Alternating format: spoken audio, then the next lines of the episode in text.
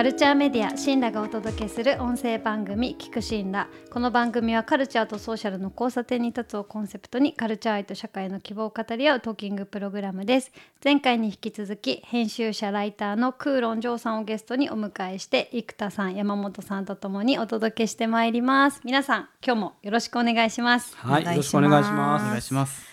今日はちょっと伝統芸能の中でも勝手に本丸と思ってるんですが能歌舞伎の話を、これね。ちょっとハードル高いって感じなんですけど、でもクーロンさんの前回と前々回の分かりやすい伝統芸能へのアプローチを聞いてたら今日も楽しくお届けできるんじゃないかなとうん。思ってるんですが、山本さん。最初の話は持ってきてまして、あう。のさんがはい能ってのはサウナなんだって。あー、ノーサウナね。っ。ていうのをそうこれすごい言ってたら、ノーサウナやつは最近読売新聞がなんかパクってる人いて。俺が俺のやつを取ってるだろう、でも全然いいんですけどそれぐらいねこれ、ノーサウナ大事な話なんですよ。うんうん。脳は難しいイメージがあるじゃないですか、脳が一番ね簡単なんですよ。えい。やいやいや。そう。全然わかんない、テレビショッピングみたいになっちゃった、で能って、まあ、最古のね演劇なんかも言われるんですけど、もう本当にその室町時代とかだからもう一番古くて能の後に歌舞伎があったりとか、ん。まあ、落語とか講談とかいろいろある。って能ってかなり最初のものなんですけどでも能ってすごくシンプルで、まあ、世阿弥っていう人が大成した、まあ、その前にいろんな芸能があってそういうものを全部こう、うんガッチャンコした、マッシュアップして作ったんですけど、能ってものにしたんですけど。でその能って例外もあるんですけど基本的にシテっていう主人公が出て一人いるんですね。で脇っていう、その主人公の話を聞く脇役とか今でも使いますよね、あの脇って言うんですよ。大体この2人が出てくるんですね。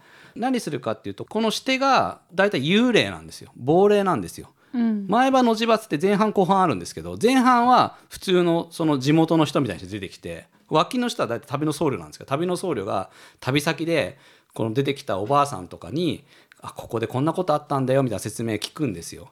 そしたら後半そこでこんなことあったんですよっていうのがこのさっきのおばあさんが実はその本人で昔ここですごい恋人が結婚の約束をしたのに今日に帰ってしまって、そこで苦しんでそのずっとその人を待ち続けて死んだ女がいたんだよとかいういう話を聞いてそして後半になると後半はこの脇が旅の僧侶が夜寝て見てる夢なんですけど夢の中にこのさっきのおばあさんが本人ですって。出てくる幽霊なんです。300年ぐらい男を待って成仏できないなるほどなるほど。できてそれでそのしてがいかに自分が捨てられてしかも多分その今日の都の女と比べられて悔しかったか、うん。でも楽しいこともあった。でも許せないみたいなもうずっと成仏できないんですっていうのを旅の僧侶がずっとその話を聞いてず頼むから成仏してくださいっていうのを4 5 0分。まあ場合によっては1時間超えるんですけどずっとそいつの話を聞いてて、で最後そいつが華麗な舞をして最後なんとか話を全部聞いてもらえたってことで成仏していくみたいな。これもうずっと愚痴を聞いてるっていう話なんですよ。でそれをこの脇のそう旅の僧侶は観客代表みたいな感じなんですよ。観客もそいつの話をみんなここの場で聞いてるみたいな。今ここで辛かった話をん。何百年越しの恨みつらみをずっと聞いてるっていう状況で。で話進まないんですよ。ずっとそれだから。寝てようが何しよううつらうつらしててももうゆっくりゆっくりで4行ぐらいのあらすじで 大体ここでこんなことがあってまあ大体戦に敗れた武将とか恋に敗れて捨てられた女性とかうん。あと子供を失った母親とか出てくるの。大体同じパターン。何かを失ったり何かこの世この世に未練とかん。強い執着を残した人が出てきて、まあ、その人がその話をずっと聞いてるっていう話なんですよ。でほぼそのパターンでそれがたまたま題材が「源氏物語」だったり設定がそのいろんな先行する文学だったりとかするだけで「平家物語」だったりするだけで構造は全部一緒なんですよ。だからそれずっとその話聞いてるからそれを1時間30分ぐらい聞いてるからもう話も進まないから別にそんな集中してる必要ないわけですよ。そうするともうぼーっとしてきて何が起きるかっていうともうだんだん話も進まないからもう自分もなんか全然違うことをまず一つはここでなんかその 辛いことを言ってる人の話聞いてると自分も辛かったこととか、ああともしくはこの人の話その辛かった人の話聞いて自分も誰かを傷つけてその人もそういうことを思ってたかもしれないなとか。そんか人生の睡魔は前もやってきた人の方が多分楽しめると思うんですけどいろいろ自分の過去にあるわけじゃないですか、うん。誰かをこう傷つけてしまってそのままにしてしまったとか、うん。もしくはみその自分のすごい大事な人を死んでしまってねもう会えない、うん。二度と会えなくなってしまったとか、うん。いろんなことがあったりするじゃないですか,、うん。そういうことを思い出したりとかまあ別に明日ご飯何にしようと今日夕飯などこで食べようかなとか何でもいいですよ。とにかくいろんなことをこう考えたりとかそう仕事のなんか気がかりだったこととかいろんなこといろんなこととか考えるんですよ。そうそうするとそうやってうつらうつらしながら半分 寝寝寝たりもしながらでもずっと聞いてると最後その人が聞いてもらったことによって晴れやかになってこうそして夜が白んじて朝になりましたったら全員こう舞台上から全ての人がいなくなるんですよで能は拍手しないんですよ。だから全員いなくなってスーッといなくなってで舞台の時点で誰もいなくなるとなんかもうデトックス。そうそうこの時間がこの時間がメディテーションなんですよ。その2時間そのサウナに入ってたみたいな感じで。だから全然ストーリーにそんな集中しなくていいんですよ。整う。整う。まあ、整ったり整ったりしだからその整わない時もあってそれはその演目との相性とかあと結構実は能楽堂がいろんな能楽堂があるんですね。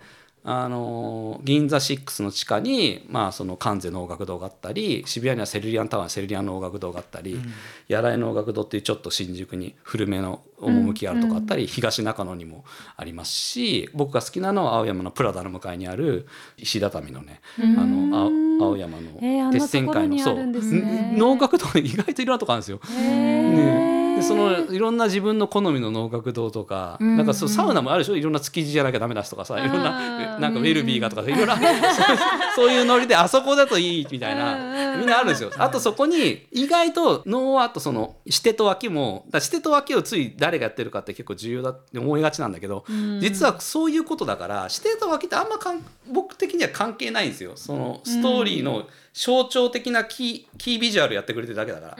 一番重要な生やし方といって後ろで4人太鼓大鼓小鼓笛っているんですよ、生やし方が、ここが重要で、ここが「よーぽん」とかある、あれがもうなんていうかね、異次元に飛ばしてくれるというか。ロウリュですね。そうだからあれがほら ノロ音楽ノロ音楽だとこっちがもうそう。こっちがこう瞑想に入れないんですよ。ゾーンに入れてくれるゾーンに入れてくれる。まず眠くしてくれるわけですよ。半分ぐらい眠くしてくれる。やしかもねあれね4人ねこれセッションなんですよ。これねあのね1回もリハーサルしないの。えでしかもねそれで流派が違ったりとかして簡単な決め事だけあってあと現場で結構だから裏でバトルしてたりするの。あの結構戦いしてたりとかしてたりとかしててへそうです。控え室でも音出し出しちゃいけないの。しかもその小鼓っていうのはちょっと湿気がなきゃいけない。湿度が高くなきゃいけない楽器なんですよ、大鼓っていうのは火に炙るぐらいか乾いてなきゃいけない楽器なんですよ。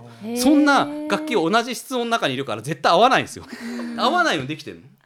全部音程も合わないようにできててライブなんです。一期一会で。しかも皆さんあんまり能の公演なんか行かないから気づきづらいことだけど能って1回しかやらないですよつまり歌舞伎は歌舞伎座で二十何日やるでしょ、うんで演劇なんかだと何だったらマチネとかあれで昼夜やったりするじゃん、能ってその日1回しかやらないんですよ。その日1回全員合わせてやるわけ。だから例えばある人が道成寺をして方やると次やるのは8年後とかに。ー。だからその本当に1回制なんですよ。1回制なの。すごい。お客さんもその1回戦の場所に来てでもちょっと眠くてつらつらしながら。すっごい贅沢じゃないですか。そう。でもね例えば僕そう好きなその定価カズラっていうそのね恋愛のドロドロしたやつとかやっぱその恋とかに疲れてる人とか見ると本当にもう女性とかボロボロ泣いてる人とかいたりとか。それってもう別にその話がどうっていうかもうその逃れがたいなんか恋の呪縛みたいなところの雨がポツポツ降ってきてみたいなことやってるんですよ。だからそのムードはすごいもたらしてくれるんで、そこに浸りながらもう自分のこととか、まあ、いろんな自由にいろんなことな仕事のことでも子供のななんか家庭のことでもいいし何でもなんか好きに考えてただそのいろんな演目があるので船弁慶っていうやつだったら戦で敗れた人で意外とその仕事とかでバリバリあのバリキャリでやってる人とかだと結構グッときたりとか、その戦に敗れた人間をどうやっぱ人を誰か蹴落としてきた人とか、まあ、その蹴落とした側の話を延々聞くっていう 構造になるからとか。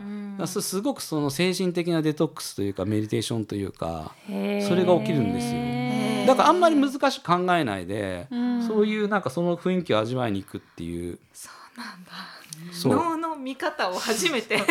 そうそう。新しい見方。でもちろんそこから先にすごごく興味が出ると、うん。脳っていうのは実は脳の脳ってだからまあその脳の戯曲というか、まあ、師匠っていうんですけど、まあ、大体3ページぐらいに収まるんですよ。これを2時間かけてやるっていうのはあれなんだけどでもそこにはすごいあの和歌が和歌と掛け言葉みたいなのがいっぱい入ってて一一つの文字の中に実はいろんな意味が例えば大阪って、ね、大阪には実は会う坂って意味が入ってたりとか、恋人がここで会ってたっていうこととか、いろんな掛け言葉とか実はここは「源氏物語」が引用しているとか、いろんなその要するに大竹栄一のポップミュージックみたいな感じでポピュラーミュージックみたいな感じで大竹栄一の曲は普通に聴いてもすごくポップな、音楽知らない人が聴いてもいい曲だと思うし、音楽好き化したらここはあそこから持ってきてるとか、これはここをオマージュしてるとかあるじゃないですか。で能もそうなんですよ。能の師匠もいろんな古典文化が引用されてたりとか、和歌とか王朝とか。なんでそんなことできたかっていうと世阿弥の関税座っていうのはお父さん鑑みっていうんだけど、もっちゃくちゃストリートの芸能だったんですよ。それで田楽っていうとか村の祭りとか、そういう人ところから出てきたんですけどあと中国のその伎楽っていうモノマネとかジャグリングみたいな芸ですよね、そういうのやってきた。この人がその足利義満もう本当日本でも今金閣寺作った人ですね、一番貴族的な将軍、あの人に見初められて将軍の庇護のもとになるパトロンになるわけ将軍が、そうすると足利義満はそこの鑑の息子の若い世阿弥に二条義元っていう古今東西の文学とか和歌とか全部知ってる人なわけ、この人は家庭教師につけるわけ。だからストリートだから拾われてきた子供がもう徹底的にいろんな歌人とか万葉集だとかなんだか全部インストールされるわけ、もうだからそれがもうストリートと全てのアカデミックなあれとかが全部世阿弥でこう集約されてそれで世阿弥がガーンって脳を作るの。それがその亡霊が語るっていう複式無限能っていう。へなその「源氏物語」だったらある「源氏物語」ある一場面だけをやるっていうかそのある一場面っていうよりも六条宮住んどころが青いの上に取り付いちゃってっていうその六条宮住んどころのはこのこの嫉妬の気持ちだけを舞台で満たそうみたいな。普通はほらストーリーがこういうストーリーがあってこうなりますみたいなのを起承転結でやるじゃないですか。脳ないんですよショーだけずっとやるみたいな。すごい。この人がとにかく辛い。あもう成仏してくれみたいな。あなるほど。そう。でもそれってほらそれこそ宇多田ヒカルの歌の悲しさとかのムードだけで曲だったりするじゃないですか、なんかそれを聞いてると、自分の中の痛みとか,、なん。か悲しさとかいうのも曲とともにこう消化カタルシスを覚えるというか、そういうあるじゃないですか。だから脳もそういう聞き方していいんですよ。うーん。でなるほど。そう。ストーリーは本当よ4行です大体話はつかめるので、もちろんそれを細かくやるといろんな言葉あの掛け言葉とかいろんな引用とかあるんだけど大きく言うと4行ぐらいでそれだけその4行だけでいいんですよ別に。それをしあの細かいとこまで知らなくても。だからつだから結構ね能はね若いむちゃくちゃしかもねその仕事忙しい人とかで能を習ってる人多いんですよね。歌いやってるとかしてやってるとか。習い事で習ってる人も多くて。そうそう面白いんです。うんなるほど。で僕はだから能はでもとはいえ何見ていいか分からないと思うんで一応僕はとにかく言ってるのは亀井広忠っていう大鼓の人がいるから困ったら亀井広忠っていう人が大鼓を売っている公園に行けば間違いないです。亀井広忠の大鼓がもし、まあ、亀井三兄弟っていうのがいてもうそれは全員です。亀田三兄弟じゃなくて亀井三兄弟。亀井さん兄弟。まあまあ、亀井三兄弟のお父さんはまず亀井忠夫っていうもう人間国宝もうの鬼この間お亡くなりになっちゃった。ついこの間お亡くなお亡くなりになっちゃってね。もうすごい人なんだけどこの下の三兄弟が長男広忠これは能のだからすごい、で次男と三男は田中伝,、えー、伝左衛門伝次郎伝次郎と。この二人は歌舞伎の林方やってるんですよこのトップの。すごいです。歌舞伎と能をこう抑えてるそれからその亀井広忠先生の大鼓って大鼓って馬の皮で作ったカーンっていうね、音がもうメタリックなね。すごいもうインダストリアロックみたいな感じで。なんでこんな革の音じゃないだこれはっていうぐらいで 本当に。なんか本当金属音みたいな感じでもうそのカーンって音一発で本当に意識がぶっ飛ぶみたいなもう圧がすごいもうその大鼓の。でも確かに亀井先生がもう入るとなんかもうみんなもう緊張感すごいわけ。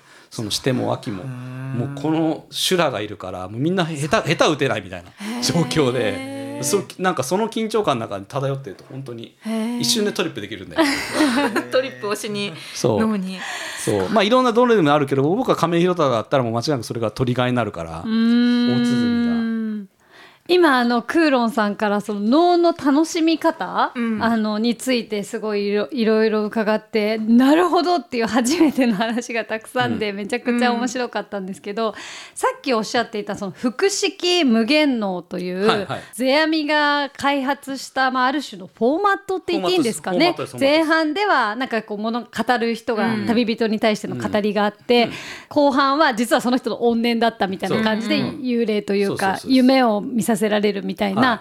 その鑑賞の仕方からちょっと転じて作り方みたいな風にすると、この世阿弥がフォーマット化したっていうことが結局能が起点になってそのそれこそ歌舞伎になったり落語になったりっていう何百年とこの芸能がこうバトンを引き継いできた引き継がれてきた要因なのかなって思ったりしてたんですけどそのフォーマットの妙っていうのはなんかどうですかクーロンさん的に？そうですねほらギリシャの演劇とか、まあ、シェイクスピアだっていろいろバージョンってもういろんな自由じゃないですか。でもその世阿弥の場合はい基本的にその世阿弥が書いた複式無限の作品とかをそのまま今でもやってるんですよね、ん。基本変えずに。うん。でもちろんその多少舞台の作りが変わったりとか、ん。まあ、あといろいろスピード感が昔はもうちょっと速かったとかむしろだから今遅くなったんだよね能って。へー。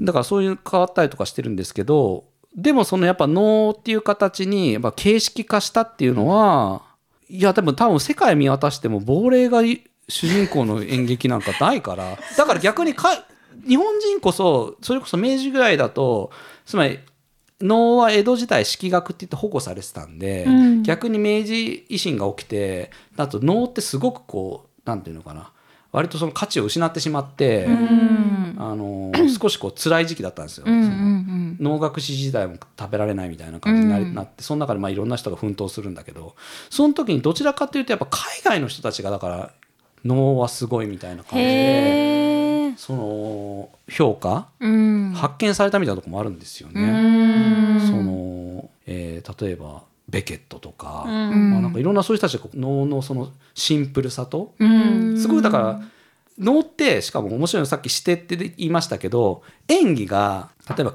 悲しいとかうん。楽しいとか、す数パターンしかないですよ。うん。よく差し込み開きって言うんですけど手をこう開いて差し込みひ悲しい時もこうこういう演技で 楽しい時もこういう演技悲しい時も差し込み開きペンギンみたいな動きをしておペンギンみたたいな動きそう。してるでしょ舞台上でこう。確かに。だからそのシンプルなもうそれだけの記号なんですよ。うん。だって能面かぶってますしかも能面かぶって表情も表情もわかんない。です表情もわかんないですだからいわゆる我々が考えているような演技うん。じゃないんですよ。役所広司がこういろんなロバート・デ・リノをやるみたいなああいう演技じゃないうん。記号なんですよね。うん。だからすごくなんていうのかなちょっとあんま難しくは言いたくないんだけどなんかこのポストモダンとかそういう時にすごく能とかやっぱ評価される。評価されるというか面白い芸能っていうか記号ゲームみたいな感じだから組み合わせだから。う。ん。でもそれもすごく象徴化というか僕が思うにですよ能はエンターテインメントというよりは装置でさっき言ったように要するに見てる人が何かそこで変化が起きたりとかするような、まあ、それこそそういうサウナ的なとかいろんな効能があるものだからそこにあるものは装置としての機能を果たすための洗練されたものである必要があると思っていてだからあんまりそのなんかこっちが常に集中してその人のこう動きを見ないと感情が分かんないとかじゃなくてもう一パターンの演技でいいというか最終的にはこちらが見てるこちらがいろんなことをこう膨らませるためのシンプルな装置、へーこれだからね今の時代ほら えタイパとか言ってさ、うん。1.2倍速とかはい。2倍ねその倍速視聴とかする時代に、うん。能ってその本来なら読んだら4行ぐらいで12分で理解できる話をやっぱ2時間ぐらいかけるっていうところに、なんかすごいあの重要ななんかいやあの貴重な体験があるというか。確かに。ーうんだからそれはなんか要するに意味をその話の意味を理解するってことじゃないんだっていう、うん。そこで自分に何か変化が起きるんだでもそれは多分1.2倍で見てる人には多分わからないっていう。そのその可能性を知らないで生きているんだなって思。なるほど。そっか。いややっぱなんかおよ思い悩んでいる人とか辛い人とかちょっとしんどい時とかとかそう。にねもいいし、なんかうん。まあ何にもない時でもなんかそのムードに浸してる時に自分の中に何かこう変化が起きたりとか、うん。そうそういう風な。うんうん。だからそれが起きるとかなり脳ははい。むちゃくちゃハマる。なるほどなるほど。すごいな。なんかいろんなことがやっぱ意味が分かんなきゃいけないって思っちゃったり、うん。結構映画とかもそういう、うん。こう、うん。なんだろう裏を解説するとか、うん分析したりするムーブがめちゃくちゃうん。ある中でその真逆ですもんね。意味とかないよみたいな。ただひたすら40分嘆きがあるだけだよみたいな。もちろんだから脳がすごいのはいろんな解釈とかしようと思えばいくらでもできるっていうぐらいのことですよものをね。その文学としていやーそこのそういうこ詩章には入ってるんですよ。ね。なるほどだから一応ね最低限おすすめは図書館にいると必ずその詩章日本文学全史みたいなところにその演目のこう台本があるんですよ。さっきも言った通り大体3ページぐらい全部収まってるんで、うんそれを図書館にコピーして、うん。それで持っていくといいと思います。その自分が見る話を。まあ事前に多分プパッと目通しとくだけでもうん。大体こういう話なんだな大体あらすじとか書いてあってこういうムードの話ですみたいなのも書いてあるんで、だからそれだけ頭入れていけば、うん。あとはもう全然。なるほど。いやー面白いですね。面うん。行きたくなりましたね。ねまたしても。行きたくなった。そうぜひうん。亀井宏忠っていう。名前めちゃくちゃ気になりますよねいやそんな大鼓をトリップやっぱり。できるとか。聞広いたら忠先生はね最近だとねあの親鸞なんかどあの見てるような人だと犬王ってねはいはいアニメーション映画の。はい。犬王の能楽監修も亀井宏忠先生。犬を素晴らしかったのではい。そうなんです。ちょっともう一回見てみます。あご覧になりました。あじゃあ犬めちゃくちゃ王が面白ければ全然楽しめると思いますめよっちゃかっこよかったです。うん。そっか。ううん。ん見てみます亀井三兄弟です。うん。亀田三兄弟じゃないので要注意です。間違えそう。そんな能を300年後まあ、うまく壊し新しい芸能にしていったのが歌舞伎っていうことなんですが、はい。最近なんか歌舞伎もワンピース歌舞伎とか、うん。ちょっと新しいこうニューウェーブが出てきているような印象もあり、とはいえ一般的に歌舞伎っていうとまあ能と同じぐらい結構ハードルがうん。高くて、私も何度かあの東銀座の行ったことあるんですけど、はい。歌舞伎座。やっぱりすごい難しくてそれこそ意味を求めてしまうので、うん。あれこの話何だったんだろうみたいな楽しみ方が分かんないまま後にして、もう行かないみたいな人も多いんじゃないかなって思うんですけど、なんか歌舞伎の面白さもちょっとぜひクーロンさ歌んに教えてほしいです。からそういう意味で出雲の国の国ってもそれこそ最初の時代目の話だけど本当ストリートから出てきて、うんうん。まあ本当デタラメをやってた あのそういうような芸能から始まって僕歌舞伎ものってこうね、はい。その歌舞伎って、うん。なんかやっぱりこう世間をちょっと斜めにこうね、うんうん。見るみたいなところとか言われてるようなもんでだからいい加減なもんなんですよ。松羽ものって言って能の演目が歌舞伎でやる時あるんだけど能を見てるってそのかその歌舞伎の松羽も見ると、まあ、本当になんかでたらめにやってんなみたいな。た逆に楽しくやるっていうか崩すというかその崩し方が分かるというところがあってだから歌舞伎はまずそもそもちゃんとしたもんじゃないし、流行りもんが好きで歌舞伎は、ずっとその流行ってるものをとにかくやるって、今一番流行ってるものをちょっと少し前ですけど一番流行ってるワンピースを歌舞伎するっていうのはとても自然なことなんですけど。で歌舞伎はね確かにいろいろあるんですよ。で歌舞伎もまずねまず大前提としては分かってほしいんですけど3つあるんですよ。その大きく言うと、その時代物っていうのがあって、ん。これが多分一番みんなが思う歌舞伎あの、見栄をしたりとか、うんうん。熊取りしてる人がガンガン出てくる、時代物っていうのがあるんですね。あと世話物ってあってこれは江戸の町町民の話なんですよ。恋愛だったりとか、うん。夫婦の話だったりとかだからすっごい派手なものを求めていったのになんかすごいはいはい日常系に近い。江戸の日常系に近いものを見るみたいなことが起きるこれは世話物なんだ大体でもこれはセットでその昔のだとコロナ前だと長い歌舞伎の中で大体両方が一つのプログラムに入ってるはずだったんだけど、今どっちかの時があって、あれこういう歌舞伎もっとこういう あれ見えとかしないのみたいななったりそれは世話物を見てるから時代物を見ればそれは見れますと。であともう一個舞踊ってあってこれ踊りなんですよ。だからあれ歌舞伎見に来たけどセリフがないって踊ってるだけだったみたいなことも起きるんでだからそれをまずはそれをまず理解してほしいです。この3つあるからこの3つ全部入ってるやつを見れば3つとも見れるし、まあ、最初からすごい見えとかをガンガン見たいんだったら時代物を見ればいい。を大きく言うとですけど時代も中にいろんな演目あるんですけど、大きく言うとそういう感じでまず3つあるんで、結構そこがまたあの落語の話と一緒で、みんながイメージしてる歌舞伎とちょっとずれる時があるから、その時代物と世話物と舞踊があるんだと。それで、まあ、それがあるけどやっぱり僕は思う歌舞伎の全部共通して言えるのは歌舞伎もストーリーよりもとにかくテンションが上がる。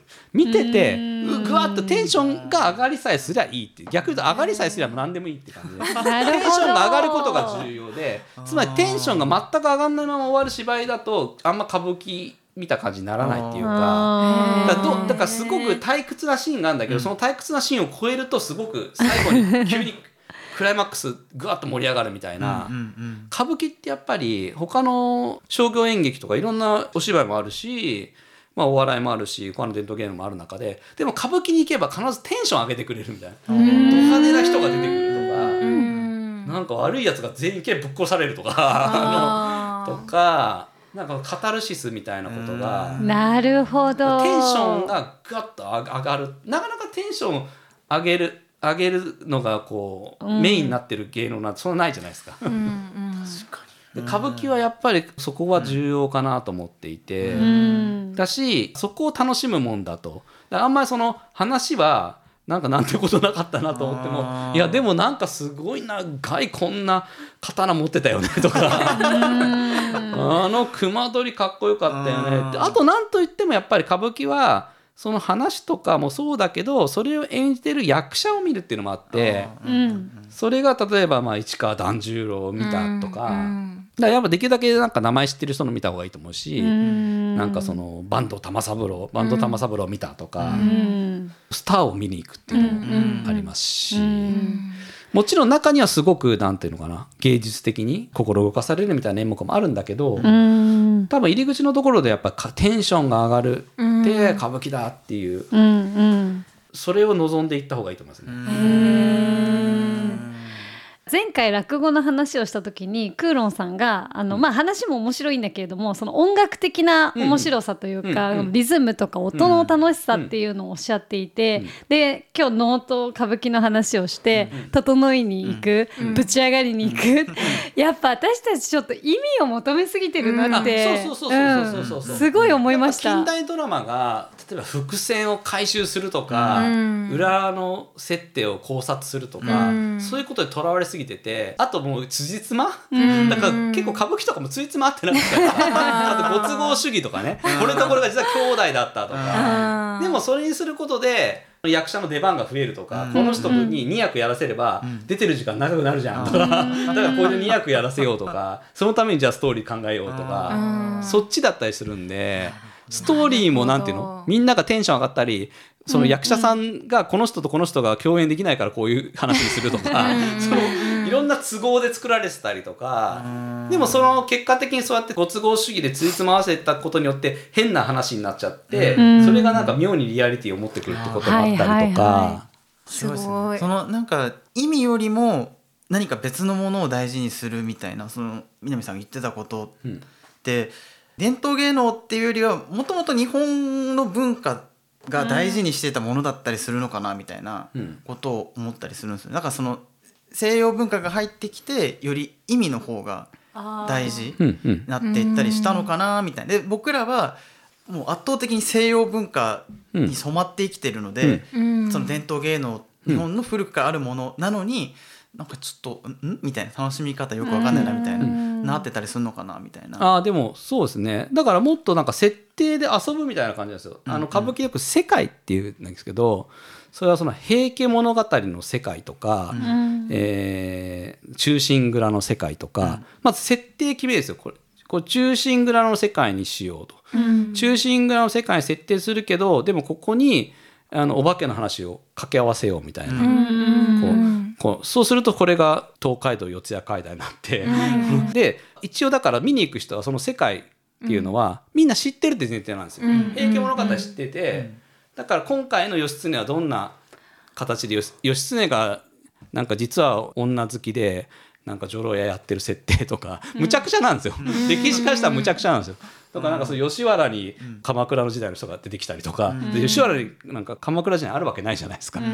とか実はこの話とこの話くっつけちゃおうとか,、なあこれとこれくっつけたんだ。面白い思考だね。みたいな感じでこう、そういう設定で遊ぶみたいな、ドラクエの世界とファンファイナルファンタジーくっつけてみようとか、あドラクエの世界にスーパーマリオ出すんだ。みたいな。感じで。なるほどね。今回はドラクエ3ね。みたいな。なるほどね。とか言ってほらだんだんシリーズ重ねていくとほら前のことが前提になったりするじゃないですか、あロトのロト3部作のこうやって持ってくるんですねみたいな。まあ「スター・ウォーズ」でもマーベルでもいいんだけど、だマーベルとかも近いですよねその。あなるほどね。今回はブラックウィドウでこういうちょっとハードなスパイものにするのかとか、あスパイダーマン持ってきてこういう形すんだなみたいな、そこをちょっとこう楽しむみたいな、だからクロスオーバーみたいな感じで、この世界とこの世界くっつけるとか、そうやって物語で遊ぶみたいな。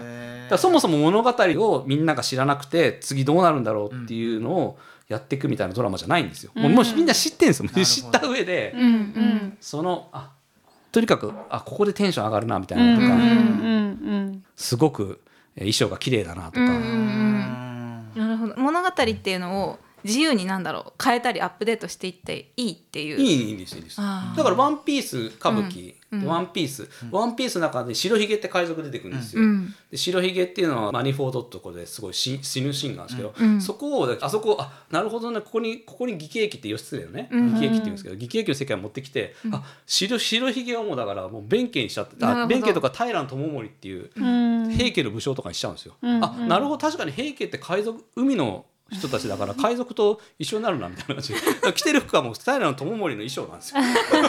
白ひげ。白ひげ。そうやって遊んでるんですよ。ワンピースとかもだから全部そうやって歌舞伎の持ってる世界の中に取り込んじゃうっていう。へハイコンテクスそうトだハイコンテクストだしそう、スター・ウォーズ」とかなんてやっぱ常にその父と子の葛藤とかだから あれとかいっぱい歌舞伎なんかそういう話あるから「スター・ウォーズ」のちょっとそのプロモーションで歌舞伎化した時も、なんかそういう父殺しみたいなもともと歌舞伎なら演目みたいのをかぶせたりとかして、そうそう面白いですね。すごい。そう面白いんですよ。だから何でも取り込んじゃうんです歌舞伎って。ー今度ルパン三世もやるけど、きっとルパン三世も何かもともとある歌舞伎の中にガッと取り込んじゃうんですよ。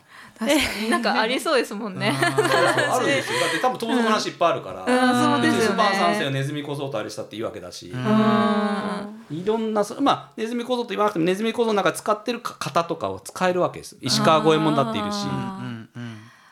白い。面白い。めちゃくちゃ面白い。その設定はいっぱいあるから、うんうん何でも歌舞伎ってだからその何でも歌舞伎に仕上がってみたいな感じで、伝統芸能他の伝統芸能の人たちが でも何でも歌舞伎にしちゃうんです本当に。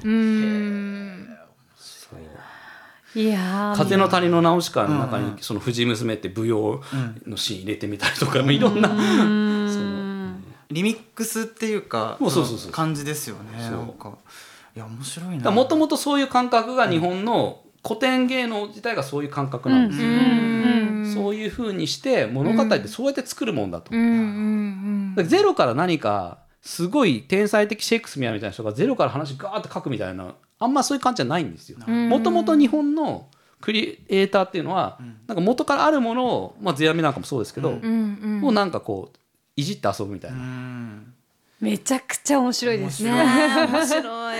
その歌舞伎は一番何でもありな人たちっていうか、あそうなんだ。確かに。それはなんか意味を見出さなくてもいいですね。普通に楽しんでそうだからあんまり深く考えるとなんでこの人とこの人が ここでみたいなついつま合わねえだろみたいなことをいちいち突っ込んでなたらもうなんかバカ負けするっていうかこっちが。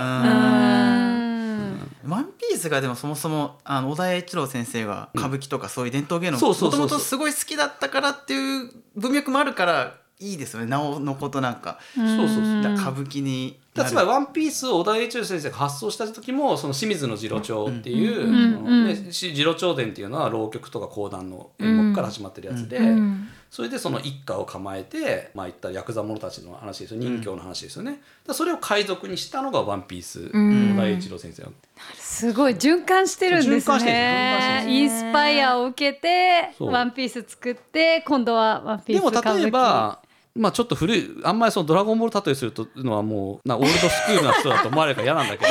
とはいえ例えばでもでも鳥山明が「ドラゴンボール」や時に SF を中華ものと組み合わせるっていう形で作るわけでしょ。中華ものの世界あそこをつくと組み合わせて確かに。カプセルコーポレーションとその中華中国のこの憲法とかあれとかっていうのが組み合わせて面白いみたいな、うん。そういうのと同じですよ。うんめっちゃ普遍的な話じゃないですか、うん。すごいイノベーション理論みたいうん。なシュンペーター的なね。歌舞伎はもう世界材木ってそういうもうそのいろんな世界がもう一覧になっててこのこの世界を使う時はこういう登場人物がいますよっていうことが全部こうメニューになってるものがもう江戸時代からあるわけでそれをつみんな見ながら今回はこれとこれ組み合わせようかみたいなことをして作るっていう。なるほど。面白い。すごいクーロンさん、この話ずっとしていったそう方が一生してい一生していかないと。本当に、うん。いやその僕松之丞さん時代かな？神田松之丞さん時代に「ワンピース講談」うん。うんあったじゃないですか。ああった。あれを見見たんですけど。見た。和の国編のね。そう。もう泣いててもう。泣 い泣いちゃうんですよもう。意味が分かったらこんぐらいすごいんだなっていうなんかそのポテンシャルも感じたし、うん。一方でその「オールナイトニッポン」聞いた時に、うん。なんかよくわかんないしずっとしてるけど面白いなみたいなうん。のもあるみたいな、そういうことをなんかでもそうそうだから今回来た話をあれするとみんな肉体にその型っていうものがいろいろ入ってるから何かあってもその例えばうん。講談で喋りっていうものも対応できるし、歌舞伎役者なんて身体能力むちゃくちゃ高いんですよ全員バク転とかできたりとか、うん。お楽器もできるし一通り、で結構英語喋る人も多かったりとか。うんがみんな高いんですよ。で、ん。ずっとこう受け継がれてきた型と呼ばれる、ん。そのこうこういう話の時はこういう動きするみたいな。決まったものをみんな持ってるから、だからそれをワンピースでもできるっていう、あの型でいこうみたいな、母と子の別れだったら隅田川の型だとかさ。みんなある共通言語なわけ。それはもう歌舞伎とか能とか関係なくジャンル関係なく。隅田川ものといえば母と子。あの子を亡くした母みたいな。もう決まってもういくつかあるわけ。パターンが。なるほどねこれを使うのねみたいなう。ん世界を使って一番赤さ日本舞踊ですね。日本舞踊ってあれ踊りなんだろうと思ってあれ歌舞伎から歌舞伎の中の踊りがまあ日本舞踊になったんですけど日本舞踊ってまさに世界で、だから日本舞踊ただ踊るだけじゃなくて日本舞踊ってだから何かの設定になってるんですよ全員。うんうんうんそれでその設定の中のその人の心を踊りで踊るみたいな。へえだから日本舞踊とかはなんだろうこう一番濃縮還元されて あのまあ分かりやすくせ今のことで世界観ですけど、そこが一番こう出るの日本舞踊とか見るとこのなんか京舞でこの例えば八百屋お七のこのあれで曽根崎真珠のここでみたいな、そのギューッとこれを味わう。日本。意外と最近はだから俺は日本舞踊踊りがを見るのが好きで。えー、もう日本舞踊にまで。すごいですね。すごい。いやーめくるめく、ね。本当にめくる伝めく。統芸能の世界に。だからだからそう一言で言う。とポップカルチャーなんですよだから。すごくそこで引用されてることとか世界とか分かってくるとそういろんなことがこうあここつながってたりとか、そう。すごい。生田さんねどうでしたか？いや神羅でじゃあこれからちゃんとねそうですよ。歌舞伎とかポップカルチャーをはい落語とかポップカルチャーとして扱っていかなければいけないと思いました。はい。なんか最後に聞きたいことあったらぜそうそうなんですひよ。前回私があの落語の話した時にあはいはい。その落語の話でちょっとジェンダーロール的なところが気になってしまうかもみたいな話をした時にクーロンさんがあの後おすすめのあ落語家さんがいるっていうことでぜひちょっとはい。お教えすすめはねだからね僕ね生田さんに見てほしいのは、まあ、いろんな人いるんですけどとりあえず桂二葉さんという大好き。はい、大好き大好きです。さんがいまして、僕吉祥さんが今度真打ちになると言いましたけど吉祥さんがその NHK 新人落語大賞、満点で受賞した。実は前の年も満点だったんで、それが二葉さんなんですよ。で二葉さんはねその、うん。満点でえー新人落語大賞を受賞した時の受賞の言葉がもうね見たかじじいどもって。ちょっとちょっとち最後違ったかもしれないですけど ちょっとそんなことをね。めちゃくちゃパンクですね。むちゃくちゃそれ NHK でそれをはい。ガーンと言って、はい。落語界のいろんなことがねやっぱそこで一気に風穴がバーンと開くみたいな、すっごいもう突風がバーンと吹いて急に風通しよくなるみたいな。それぐらいのこう革命的なでもその本人が革命的っていうようなこう気負いが全くない感じで自然体でいらっしゃって、うん。まあ、今すごくテレビのワイドショーなんかにも出たりとか、まあ、バッタンバラエティーとかにも多分一番出てんじゃないかないろいろ、うん出てらっしゃるけどでも落語がとにかく気をてらったりとかする感じじゃないんですけど、うんうん。すごく古典落語をやられるんですけどその上方の大阪の方の方で上方落語なんですけどあのすごく面白いので、うん。ぜひ風通しの良さというか。うんうん。こうなんかこわばってるこう肩の力がちょっとこう楽になるみたいなそんな感じのね多分、はいもう絶対見ます。講め座なので。ちゃくちゃはい。おすすめです、はい。本当に。なんか少年みたいな少年みたい。そうですね。悪ガキみたいな。そう。悪ガキ。ジャリンコ知恵のね ジャリンコそうですそうです。のみたいな感じの。うん。はい。ぜひ。はいみんなでもっとここにダイブしていきましょう、いいですね。うんすっごい楽しかったですね、うんめっちゃ楽しかった。あよかったよかったよかった。です本当に。クーロンさんそのキャリア自体がこう歌舞伎的な感じちょっとしましたよね。そんなことないですか？でも歌舞伎の俺デタラメさはすごく好きそういう意味で、うん。なんかそれを使ってもうそこで遊ぶっていうのは、うん。そうですね。それ言われてみたら、うん。あの全然自分なんて歌舞伎の役者の人たちの研鑽見てるんで、そんなもう比べられじゃないですけど、ただその歌舞伎のスピリッツみたいなことは、まあ、確かに何か自分にすごくフィットしてるっていう、うん。なんかそれはありますね。ううん。でも一方で能のサウナっていうのもすごく 能と歌舞伎を行ったり来たりしてる感じですよね。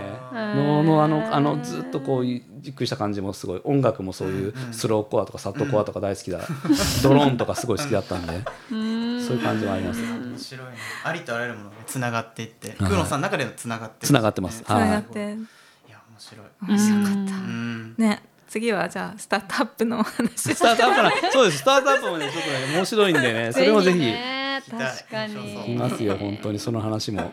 いやーありがとうございました、はあの本当に最初の一歩がこっから歩めそうっていう方がめちゃくちゃ多いんじゃないかといやそれが一番ですね。もうとにかく見見に行っていただければそれうがん。何よりもって感じですね、うんうんいやー本当にクーロンさんの著書「伝統芸能の革命児たちも」あこの人も興味あるなこの人もちょっと見てみたいなって思うね。あの若手の方たちたくあとさんそう紹介されてるので。文楽とかねまだしない話がいっぱいあるので。いろいろそう文楽とか新派とかねもうその本の中にはいろいろ書いてるんでぜひ、うんはい、うん、ぜひチェックしていただければと思います。えークーロンジョーさん3回にわたってキクシンラに来ていただいて本当にありがとうございました。はい、ありがとうございました。生田さん山本さんも本当にたくさんいっぱい喋ってくれてありがとうございました。ありがとうございましたえー番組では皆さんのご意見を募集しております。ハッシュタグキクシンラをつけてぜひ SNS で投稿してください、えー今日はクーロンジョーさんをお迎えして編集者のあり方そして伝統芸能の楽しみ方についてお話ししてまいりました。改めて3人ありがとうございました。ありがとうございました。